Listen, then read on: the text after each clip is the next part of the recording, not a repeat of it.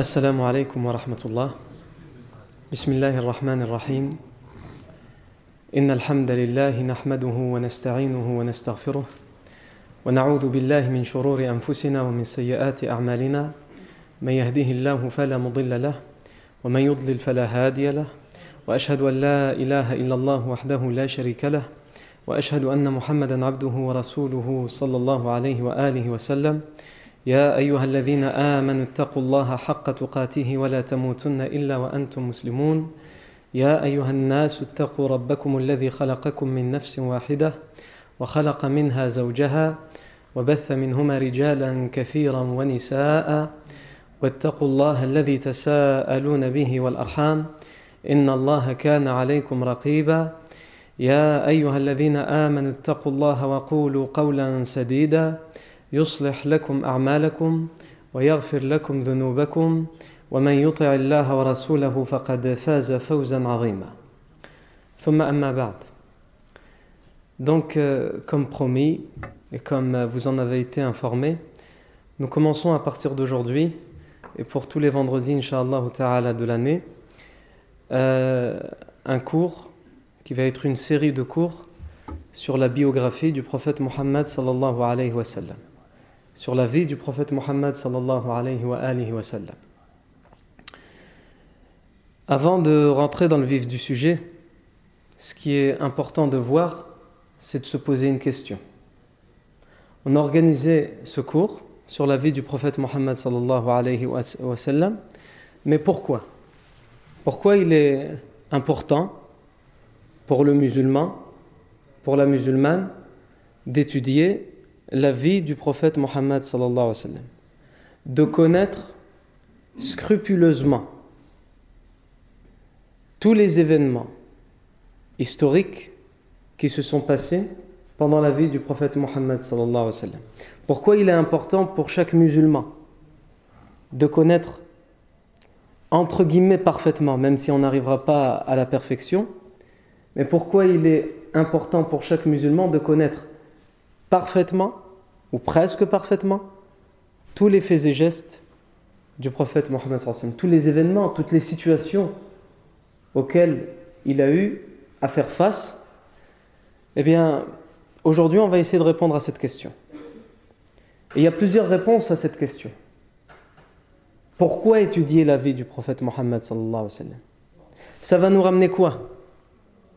Tout d'abord, et ça va de soi, c'est évident, pour connaître le prophète Mohammed sallallahu alayhi wa, alayhi wa sallam. Chaque musulman a besoin de connaître le prophète Mohammed sallallahu alayhi wa sallam. Non seulement en tant que prophète, évidemment, mais aussi en tant qu'homme. Allah Azza wa ne nous a pas envoyé un ange du ciel. Il a envoyé un homme parmi nous. لقد من الله على المؤمنين إذ بعث min. Allah a favorisé, il a privilégié les croyants en leur envoyant un messager qui vient de eux-mêmes, qui est sorti de parmi eux. C'est un être humain comme eux. Il marche dans les marchés comme eux. Il parle comme eux. Il dort comme eux. Il se réveille comme eux. Mais la chose qu'il a en plus, c'est qu'il a eu la révélation et la prophétie. Donc nous étudions la vie du prophète Mohammed pour connaître. C'est bien beau lorsqu'on entre en islam ou pour tout musulman de répéter à longueur de journée les deux attestations de foi.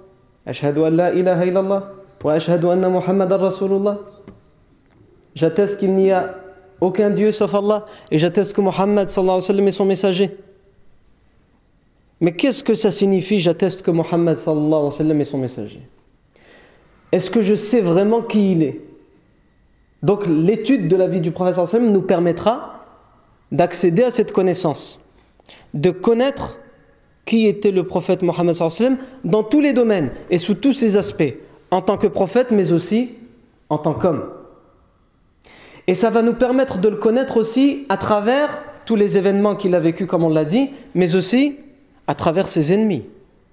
Puisque comme on le sait tous, la meilleure façon de connaître quelqu'un, c'est de savoir ce que ses ennemis en pensent.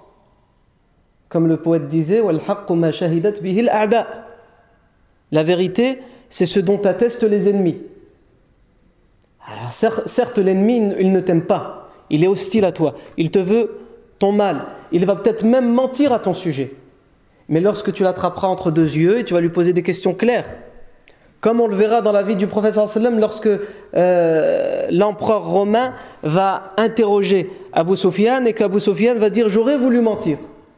Mais il n'a pas pu mentir pour deux raisons. La première, c'est qu'il lui posait des questions claires. Il lui a pas demandé des questions ouvertes. Que penses-tu euh, euh, du prophète Mohammed Non, je te demande pas ton avis à toi.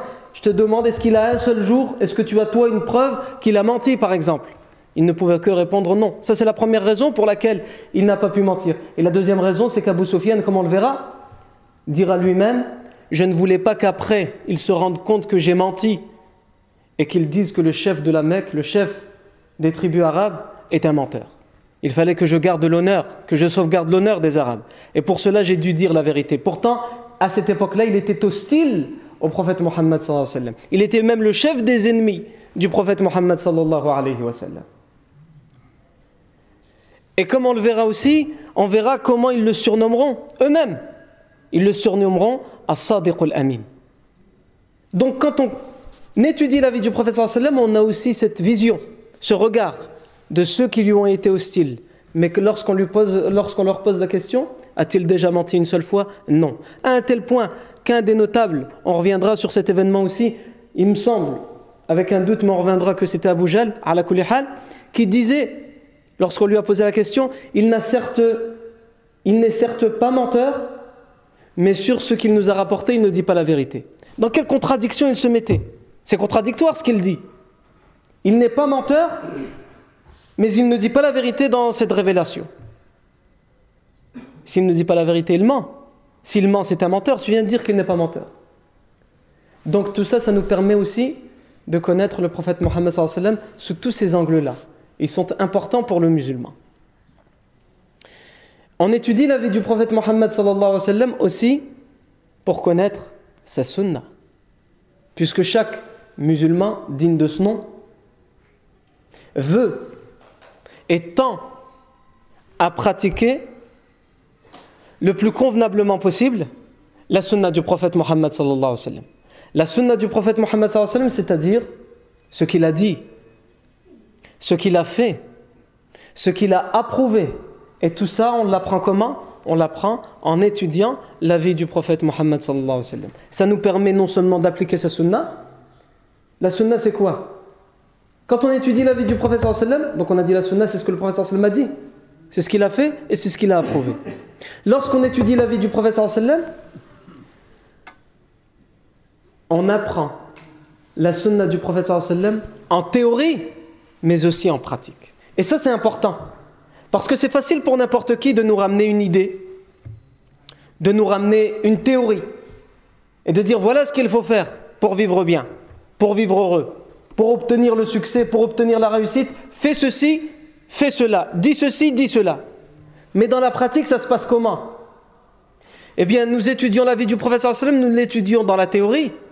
Nous savons en théorie ce que ça veut dire, mais lorsque nous étudions sa vie, nous étudions la mise en pratique de la sunna. Parce que le prophète sallam ne nous a pas seulement dit faites, mais il a lui-même fait. Il ne nous a pas seulement dit faites, il a lui-même fait, afin que nous voyions ce qu'il a fait.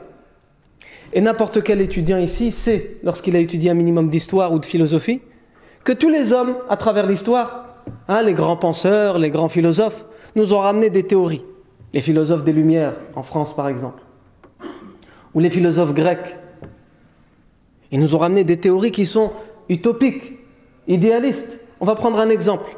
On va un peu sortir du sujet, mais c'est pour bien comprendre. Quand on prend la théorie du sociologue Tocqueville dans, les années, euh, dans le XVIIIe siècle, qui a mis sur écrit ce que c'est que la démocratie. Et lorsqu'on lit, c'est quelque chose de parfait. C'est un idéal. C'est une utopie. Mais aujourd'hui, toutes les démocraties qui ont été mises en œuvre, elles ne sont pas parfaites.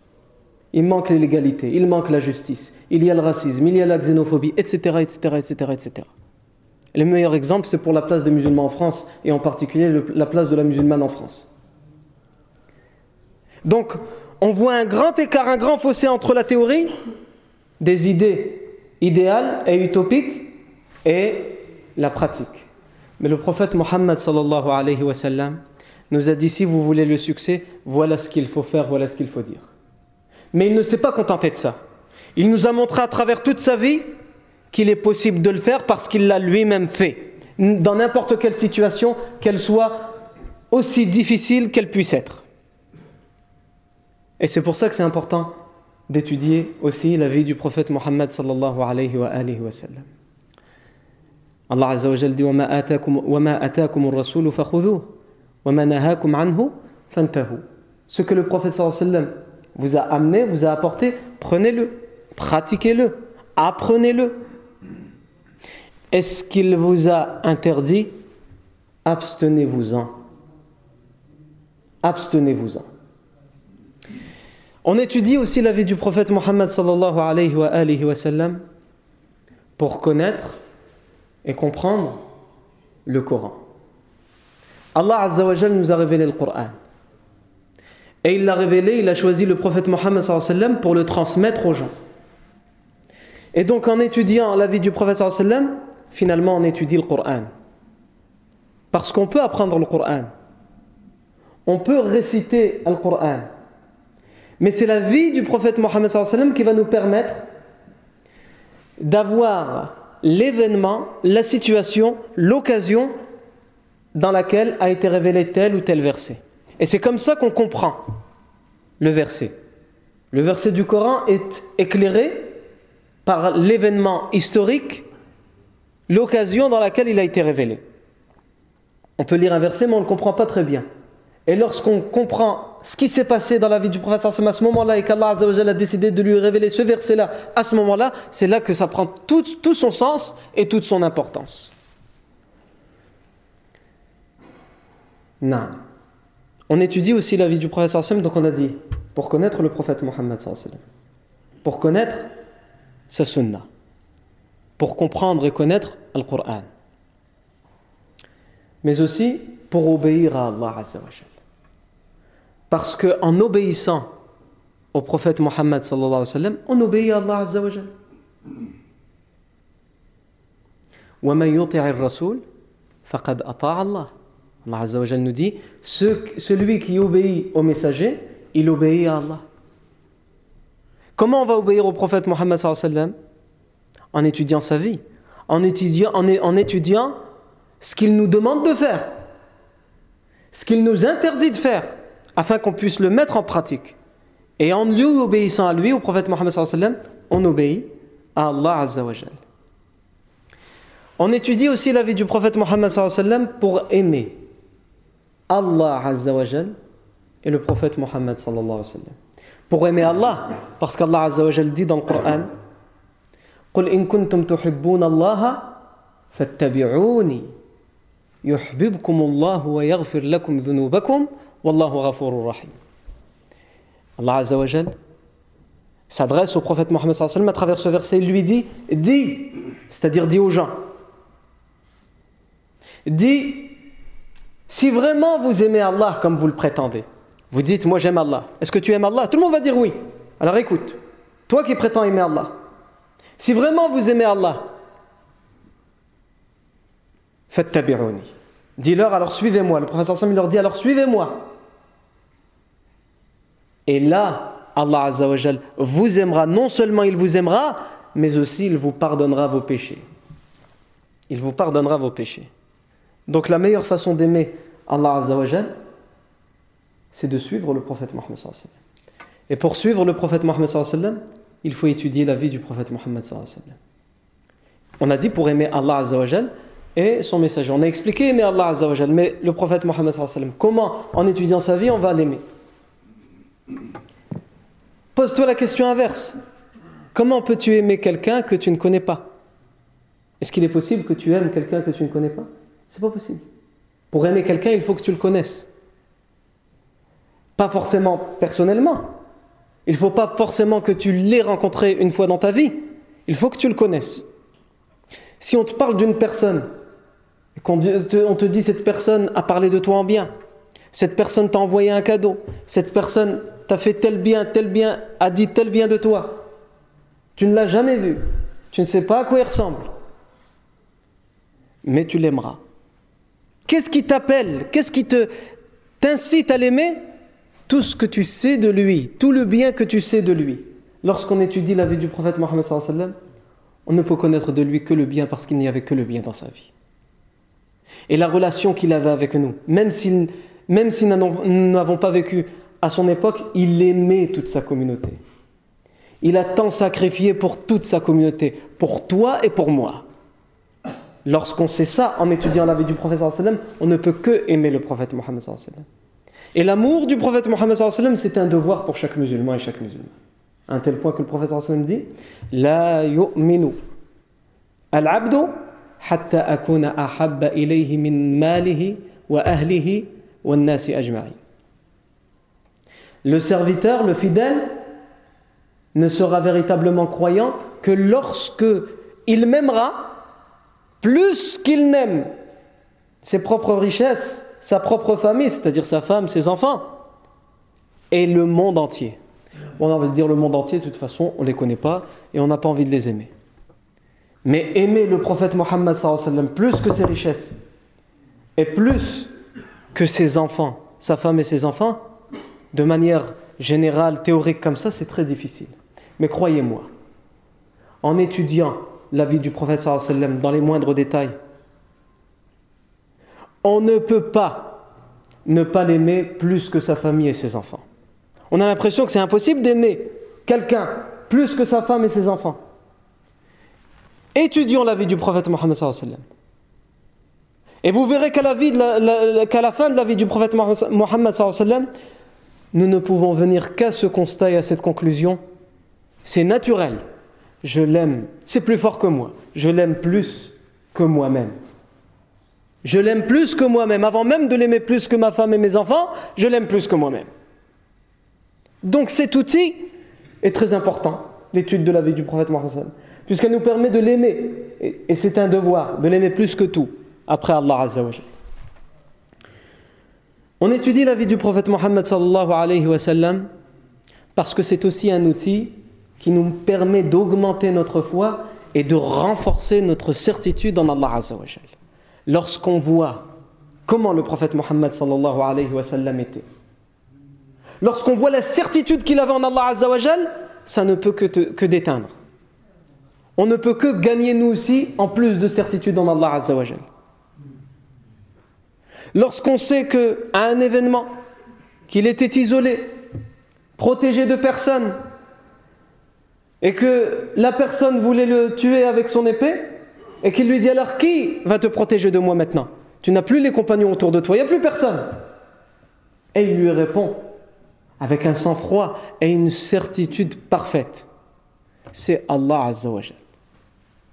Quand on étudie ce genre d'événements, et il y en a des dizaines dans la vie du prophète Mohammed, ça ne peut que nous enseigner à avoir plus de certitude en Allah Azzawajal. Et comme on l'a dit, c'est un outil pour faire augmenter sa foi.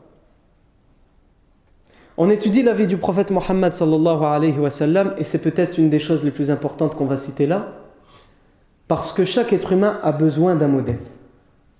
Chaque être humain, c'est comme ça. Allah Azza nous a créé comme ça. On a besoin d'imiter quelqu'un, de prendre quelqu'un comme exemple ou comme modèle. Et Allah Azzawajal nous a créés comme ça. Et parce qu'il nous a créés comme ça, il nous a envoyé les prophètes, mais aussi et surtout, il a envoyé le meilleur et le dernier des prophètes, Muhammad sallallahu alayhi wa sallam, afin qu'on le prenne comme modèle. C'est un modèle pour toute l'humanité, mais en particulier et avant tout pour chaque musulman. Crois-moi, tu peux te retrouver dans n'importe quelle situation, périlleuse, dangereuse, difficile, troublante, pleine de gêne, de difficultés, de peine, va étudier la vie du prophète et tu te rendras compte qu'il a eu à subir la même ou même pire que ta situation. De quoi te plains-tu? De quoi te plains-tu? Tu te plains parce que tu es orphelin? Va étudier la vie du prophète Mohammed et tu te rendras compte qu'il était doublement orphelin. Il est né, son père était déjà mort. Il est mort alors qu'il était dans le ventre de sa mère. Et ensuite, à l'âge de 6 ans, à un âge où l'enfant a l'impression que tout le monde, le monde entier dépend de sa mère.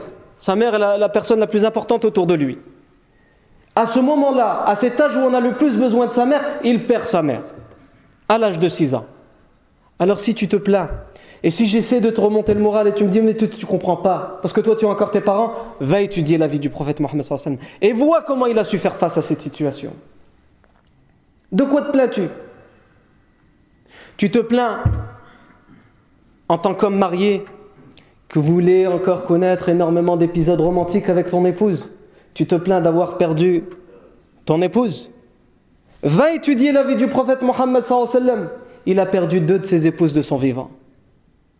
Et en particulier, il a perdu Khadija radiallahu anha, qu'il aimait tant et va voir comment il a fait face à cette situation. Et tellement c'était une souffrance et une douleur pour lui, il l'a appelée, l'année où elle, est décédée, l'année de la douleur.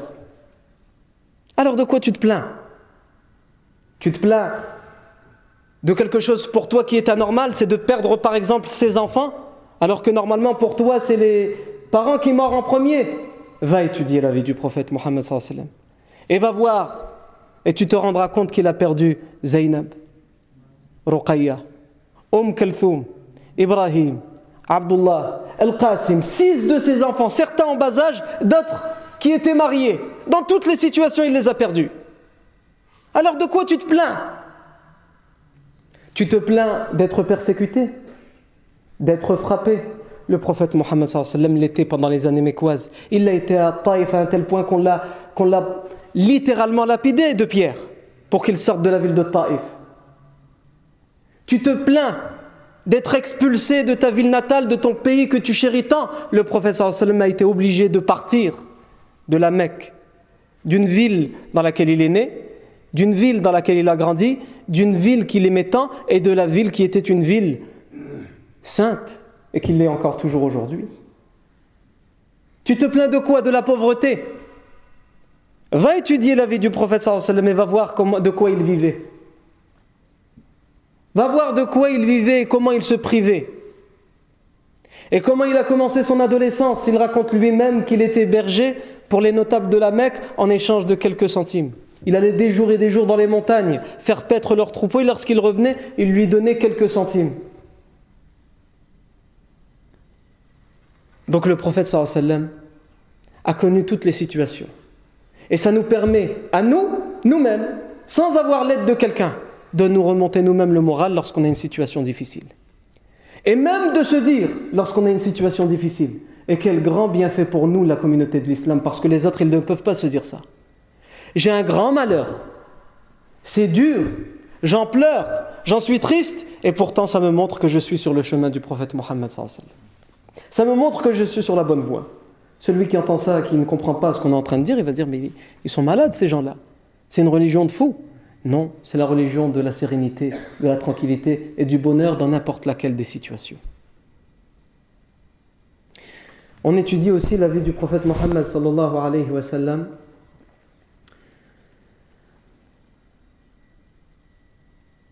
Donc on va rémunérer pour essayer de se rappeler le prochain point. On a dit premier point, connaître le prophète Mohammed sallallahu. Deuxième point, Zid, Naam, connaître sa sunnah. Ensuite, comprendre le Coran. Ensuite, obéir à Allah Azza wa Ensuite, aimer Allah Azza wa et le prophète Mohammed Ensuite, c'est un, outil pour renforcer sa certitude et augmenter sa foi. Ensuite, on vient de le dire, c'est prendre le prophète comme modèle. Ensuite, ça nous permet d'apprendre la sagesse dans la vie. Le prophète sallam était l'homme le plus sage. Dans n'importe quelle situation difficile de la vie, il était l'homme qui savait agir avec sagesse. Et lorsqu'on étudie la vie du prophète sallam, on étudie nécessairement la sagesse. Et le, Allah Azza a envoyé le prophète, le prophète sallam pour ça. لقد من الله على المؤمنين إذ بعث فيهم رسولا من أنفسهم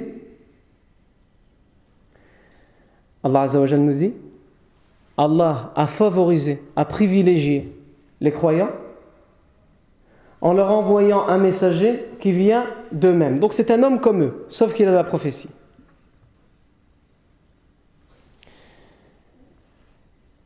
Il les purifie,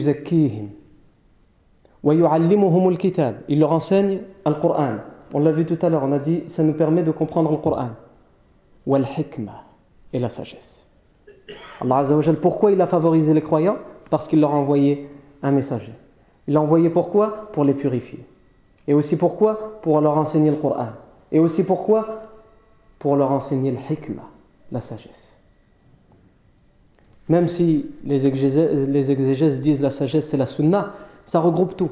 C'est-à-dire on étudie la sunna, on étudie la vie du prophète mais ça nous permet d'avoir cette sagesse, savoir comment réagir dans n'importe quelle situation. Le prophète dit au sujet du prophète, Allah dit au sujet du prophète Mohammed et si tu étais quelqu'un d'un cœur dur, si tu étais sévère, rude, tous les gens ne resteraient pas autour de toi à t'écouter, à se convertir, à te suivre. Ils s'enfuiraient. La seule façon pour quelqu'un qui est dur de, se faire écouter, c'est par la force et la contrainte. Dès que la force et la contrainte, elles partent, les gens, ils, partent. Et même pendant la force et la contrainte, les gens n'ont aucune conviction. Comment a-t-il pu gagner toute cette conviction? Parce qu'il avait cette sagesse. Parce qu'il était doux avec les gens, même avec ses oppresseurs. Et en étudiant la vie du professeur ça va nous permettre à nous de calquer notre vie et d'essayer de faire en sorte que notre vie, dans nos faits et gestes, dans n'importe quelle situation, soit comme le prophète Mohammed sallallahu alayhi wa. Ensuite, nous étudions la vie du prophète Mohammed sallallahu alayhi wa sallam parce que ça nous permet d'avoir la position de l'islam et donc du prophète Mohammed sallam par rapport aux autres religions, par rapport aux autres. Comment doit être ma position par rapport à l'autre? Étudie la vie du prophète sallam et tu le verras.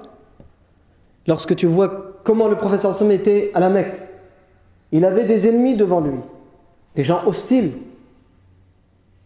Et lui, était faible, non pas faible dans le sens qu'on le comprend, mais faible dans le sens où il n'avait pas une force pour pouvoir répondre. Il n'avait pas une armée devant lui. Il n'avait pas une influence politique à cette époque-là. C'est ça quand on dit qu'il était faible. Autrement, le professeur Sam a toujours été fort. Et donc à cette période-là, on a besoin de savoir comment il a, il a agi. Parce que nous, on peut se retrouver dans une situation où on n'a personne pour nous aider, on est faible, et on se fait persécuter. Comment agir? Le professeur Sallam a connu cette situation. Lorsque le professeur Sallam a été à la tête, entre guillemets, d'un État, et donc il avait une force, une influence, et que dans sa société, il y avait des gens qui n'adhéraient pas à la religion de l'islam, comme les juifs et les chrétiens. Comment a-t-il agi avec eux? On l'a lorsqu'il a émigré à Médine. Il a émigré à, il a émigré à Médine, et il a, fait il a fait remplir un pacte de non-agression entre lui, les musulmans, et les autres communautés, les autres nations, les autres religions. On a aussi comment réagir lorsqu'on est en période où on peut répondre et qu'on a des gens qui rompt les pactes ou qu'on a des gens qui viennent nous attaquer, qui nous sont hostiles, etc. etc. Donc ça nous permet aussi d'avoir la vision et la position de l'islam et que le musulman doit avoir par rapport aux autres et nous on en a besoin. Et je terminerai par là. là, euh, ça ne répond pas à la question qu'on s'est posée tout à l'heure. On, a à peu près répondu à cette question. Mais il nous est important de voir aussi, de prendre exemple sur les prédécesseurs pieux. Et nos prédécesseurs pieux aussi donnaient une grande importance à l'étude de la vie du prophète Mohammed. Le compagnon Abdullah, Abdullah ibn Abbas radiallahu anhuma, un soir par semaine, il le réservait pour enseigner aux gens la vie et en particulier les expéditions, les sorties, les voyages, les guerres du prophète Mohammed. Donc c'est ce qu'on appelait à l'époque, dans, les premiers, temps, on n'appelait pas ça forcément As-Sira, on appelait ça Ilm al la science des expéditions, des guerres. Et donc, Abdullah ibn Abbas, tellement pour lui c'était important, il voyait l'importance d'apprendre cela, il réservait un soir de la semaine pour ce cours-là. L'imam Zuhri, anhu, disait, qui était un tabiri, il disait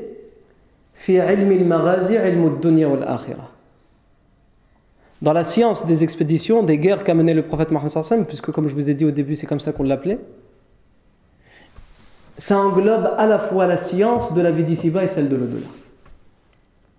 Ça englobe à la fois la science de la vie d'ici-bas et celle de l'au-delà. Pourquoi? Parce que lorsque tu étudies la vie du prophète tu étudies la vie du prophète, donc tu étudies la science de la religion de l'au-delà. Mais tu étudies aussi la vie d'un homme, de quelqu'un qui était dans la religion, évidemment, il était prophète, il avait la révélation, mais qui vivait en tant qu'être humain. Donc ça nous apprend aussi à avoir un mode de vie tout en étant musulman. Les deux sont possibles. On a le petit-fils d'un compagnon qui s'appelait Ismaïl ibn Muhammad ibn Sa'd ibn Abi Waqqas, donc le petit-fils d'un compagnon et d'un oncle du prophète Mohammed qui nous disait Mon père nous enseignait les actes valeureux, héroïques, sous-entendu pendant les guerres, du prophète Mohammed et aussi siratahu, sa biographie. Et à chaque fois qu'il nous enseignait, donc le, père, quand on parle du père ici, en fait, c'est le fils du compagnon. À chaque fois qu'il nous enseignait la vie du prophète sallam ou qu'il nous en racontait une anecdote, il commençait toujours par dire Ceux-ci sont les actes valeureux et héroïques de vos pères et grands-pères, de vos parents et de vos grands-parents. Parce que ça nous permet aussi de construire notre identité. Ça, nous permet de connaître notre histoire lorsqu'on connaît l'histoire des compagnons. Certains vont dire Ouais, mais nous, euh, nos, ancêtres, c'est pas forcément les compagnons. On ne descend pas des compagnons. Nos ancêtres, c'est les Gaulois. Voilà. faut pas se plaindre parce que si, on était né en Mongolie, on dirait que nos ancêtres sont les Mongols. Ici, on parle de quoi? On parle d'une identité religieuse. N'importe quelle personne qui adhère à la religion, son histoire, c'est cette religion. Nous aussi, la plupart d'entre nous. Nous sommes originaires euh, du Maghreb. Les Maghreb, euh, le Maghreb, à l'origine, il n'était pas arabe. C'est les, Arabes, ils sont venus. Attention, moi, je les accuse pas, parce qu'il y en a, qui les accusent d'avoir envahi le Maghreb, etc. Ils ont été les bienvenus, et par leur cause, alhamdulillah, nous sommes musulmans aujourd'hui. Donc, il n'y a pas de problème. Mais si on prend cette euh, logique, nous aussi, on peut dire ça. Donc, ce n'est pas la question qui sont nos ancêtres. La question, c'est que nous avons une identité religieuse. Le bouddhiste français de souche qui est bouddhiste, il va étudier la vie de Bouddha et les, grands bouddhistes qui ont vécu à travers les siècles euh, en Inde et en Chine, etc. Parce que ça fait partie de son identité religieuse et donc de son histoire. Et il, façonne ainsi son identité et sa personnalité. Eh bien, nous, c'est la même chose notre identité, une partie de notre identité, une partie de notre personnalité ne peut se façonner et se construire convenablement qu'à travers notre histoire et notre identité, c'est-à-dire l'histoire des compagnons, l'histoire de la, vie du prophète Mohammed sallallahu alayhi wa, wa sallam. Donc il leur disait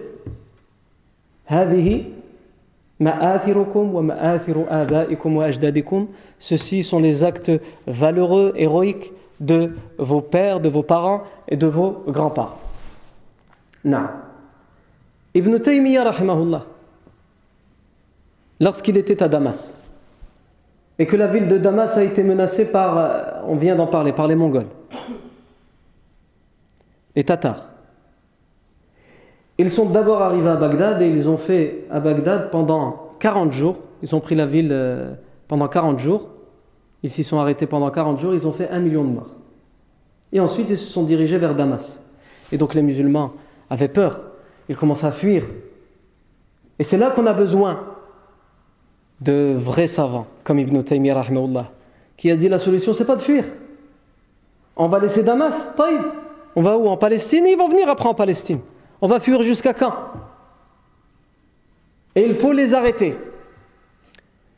Et qu'est-ce qu'il a fait pour les arrêter? Évidemment, il faut combattre. Mais pour combattre, Il faut avoir le courage de combattre. C'est pas se retrouver devant l'ennemi et fuir. Donc, il a galvanisé les gens. Et il a utilisé un récit pour les galvaniser. Le récit de la bataille de Khandaq, la bataille des tranchées. Dans laquelle il leur a expliqué que quand on voit de manière logique ce qui s'est passé pendant la bataille de tranchées, je ne vais pas rentrer dans les détails parce que justement on va l'étudier pendant la vie du prophète sallam, quand on voit tout, tout ce qui, qui s'est passé, il est impossible, humainement parlant et logiquement parlant, de dire que le prophète sallam pouvait s'en sortir. Et pourtant, il s'en est sorti et il est sorti de cette bataille. Il est sorti vainqueur. Il était impossible, il était assiégé. Ils ont creusé des tranchées autour de la ville de Médine parce que c'était le seul moyen de protéger la ville de Médine. Il était assiégé de partout. Et en plus, à l'intérieur, une tribu juive a rompu le pacte de non-agression. Donc ils étaient attaqués de l'extérieur et de l'intérieur. Je ne rentre pas plus dans les détails, mais quand on a juste cette situation, on dit c'est tout.